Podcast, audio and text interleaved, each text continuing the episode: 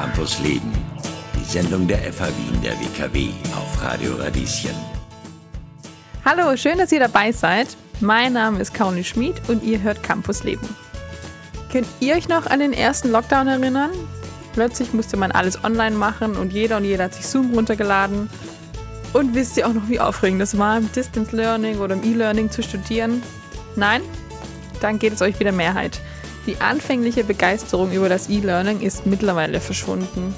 Und es hat sich eine Webinarmüdigkeit eingeschlichen. So heißt das heutzutage. Ich habe mit Christina Schweiger über dieses Phänomen gesprochen. Sie ist Studiengangsleiterin des Bereichs Human Resources and Organization. Liebe Christina, was ist am E-Learning so schwierig und was macht es problematisch? Ja, genau, super.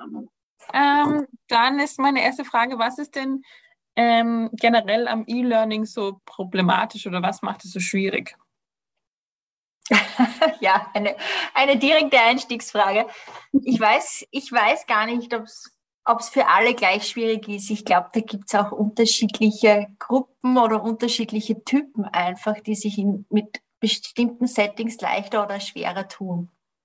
Ja, und die, die sich schwerer tun damit, denen fehlt natürlich ganz stark der persönliche Kontakt und auch die soziale Komponente, eine bestimmte Gruppendynamik, die sich im virtuellen Setting einfach nicht so abbilden lässt.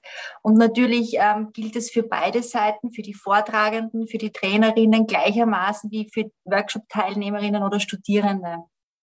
Ja, ähm, und je nachdem, welche Konstellation dann aufeinander treff, trifft, ja, oder welche Konstellationen aufeinandertreffen, äh, je nachdem ist es schwerer oder leichter. Also wir erhalten ja von unterschiedlichen Jahrgängen jetzt an der FH auch total unterschiedliches Feedback. Aber der Grundtenor ist schon, dass die soziale Komponente, die informelle Kommunikation, dass die natürlich ganz stark fehlt. Mhm, mhm, voll. Ähm, wie kann man es denn vielleicht trotzdem schaffen, motiviert zu bleiben? Was sind denn da? Gibt es irgendwelche Tipps oder Tricks? wahrscheinlich auch wieder unterschiedlich. Äh, jeder hat so seine eigenen, aber gibt es irgendwas, was man, was man so generell sagen kann? Naja, generell ist erstens mal immer die, die eigene Haltung, auch schon des Vortragenden. Wenn ich jetzt in eine Lehrveranstaltung gehe und mir denke, oh Gott, schrecklich, das E-Learning-Setting und das wird eine Katastrophe, ähm, dann das kann jeder an sich selbst beobachten, die selbst, sich selbst erfüllenden Prophezeiungszirkel, die, die stimmen, also das stimmt dann schon, das Konzept, ja.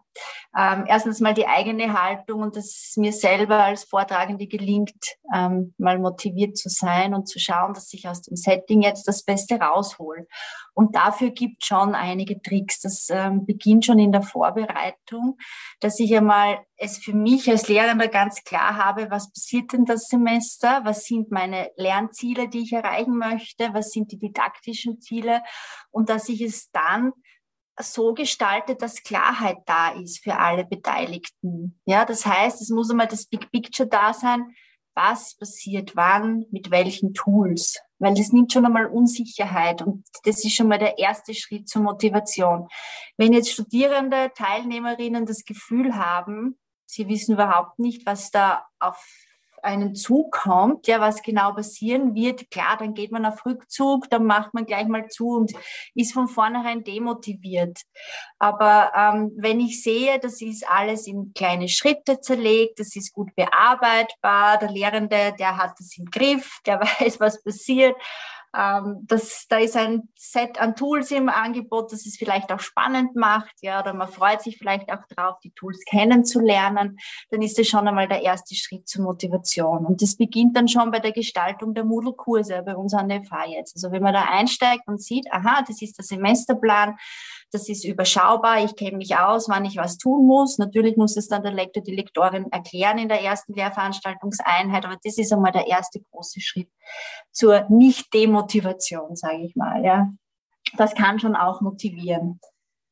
Ja, ähm, und dann in der Umsetzung selber, ähm, wichtig ist bei den synchronen Lehrveranstaltungen äh, im virtuellen Raum, dass man sich vielleicht auch Spielregeln ausmacht zu Beginn. Ja, viele Lektorinnen hätten gerne die Spielregeln, dass alle die Kameras einschalten, weil das motiviert und ähm, das sollten vielleicht auch Studierende bedenken. Das kann auch zu einer Demotivation von Lektorinnen führen, wenn die Kameras aussehen und man schaut so quasi ins schwarze Kastel und kriegt überhaupt keine Reaktion. Ja, ähm, da können auch Studierende was beitragen, dass Lektorinnen motiviert bleiben. Also das ist, beruht ja immer auf Gegenseitigkeit.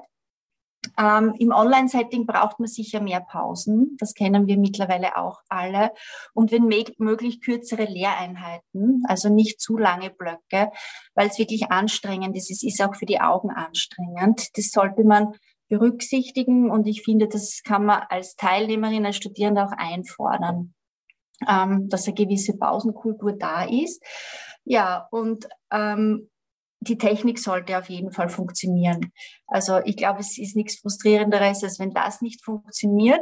Und ähm, man kann sich ruhig auch trauen, einmal Tools auszuprobieren. Ich warne aber vor zu vielen Tools in einer Lehrveranstaltungseinheit, weil auch das kann dann frustrieren, wenn man sich wo mit einem Tool nicht auskennt. Wenn zu viele Bruchstellen sind, jetzt zum Beispiel zwischen Zoom und einem virtuellen Whiteboard wie dem Mirror oder dem Mural, ja, ähm, wenn zu viele Bruchstellen drinnen sind, verliert man auch schnell die Motivation. Wenn man sich nicht auskennt, verliert man die Motivation. Das heißt, und das klingt jetzt so gescheit dahergeredet, es sollte ein achtsamer Methodenmix sein. Ja, weniger ist mehr, sage ich dir immer, aber dafür kann man dann ruhig auch mal die Zeit geben, dass sich die Studierenden, die Teilnehmerinnen einmal am Beginn in das Tool einarbeiten, auch ein bisschen damit spielen. Das ist auch etwas, was Spaß macht. Ähm, dafür kann man Zeit einplanen und dass man sich nicht nur hardcore auf die Inhalte konzentriert. Und natürlich im virtuellen Setting, dem vorausgeschickt, ähm, dass wir sehr viel ähm, Elemente einbauen, wo Teilnehmerinnen, Studierende ins Tun kommen. Ja, jetzt nicht der reine Fachvortrag, da bricht man einfach weg nach einer Lehreinheit. Ja, dass man viel in Zoom mit Breakout-Sessions arbeitet, dass man virtuelle Whiteboards einsetzt, dass man diskutiert. Ähm, ich kenne auch Vortragende, die gehen mal Aufgabenstellung und sagen, jetzt geht's mal eine Runde um den Block spazieren und denkt drüber nach und wenn ihr dann zurückkommt, dann diskutieren wir das ähm, solche kleinen Elemente einbauen. Das kann motivieren. Ähm, das braucht aber auch ein Stück weit den Mut, das auszuprobieren. Ja, das verstehe ich schon, dass das auch nicht jedermanns, jeder Frau Sache ist. Mhm. Ich hatte letzte Woche ein Interview mit einer Studierenden und die hat auch gesagt, ein guter Tipp ist, die Kamera mal anmachen. Also ich glaube, viele Studierende sind dazu geneigt, die Kamera auszumachen, weil man kann im Schlafanzug oder wo auch immer, aber für die eigene Motivation bringt es sehr viel, die Kamera anzumachen. Ja, Voll. Auch untereinander sieht man sich dann. Da sieht man vielleicht, wie gerade mal wer drauf ist, kriegt man zumindest ein bisschen ein Gefühl für den anderen. Ähm, ich, ich finde es auch gut, wenn zum Beispiel Studierende diese fehlende soziale Komponente über WhatsApp-Gruppen oder welches Tool sie auch nehmen, versuchen zu kompensieren. Da kann man ja auch zwischendurch sich mal zusammenschreiben. Ich glaube, das passiert eh, aber ich finde, das sollten dann Lehrende auch nicht böse sein, weil äh, sonst, sonst tratscht man halt mal kurz in einer Pause oder, oder sagt auch mal während eines Vortrages etwas im Präsenzraum. Ähm, und auch das sollte man ermöglichen und bedenken, dass diese informelle Komponente ja auch ein wichtiger Teil des Lernens sein kann. Absolut, voll. Ähm, jetzt durch die Pandemie musste man ja ähm, recht schnell auf so ein E-Learning oder Distance Learning umsteigen.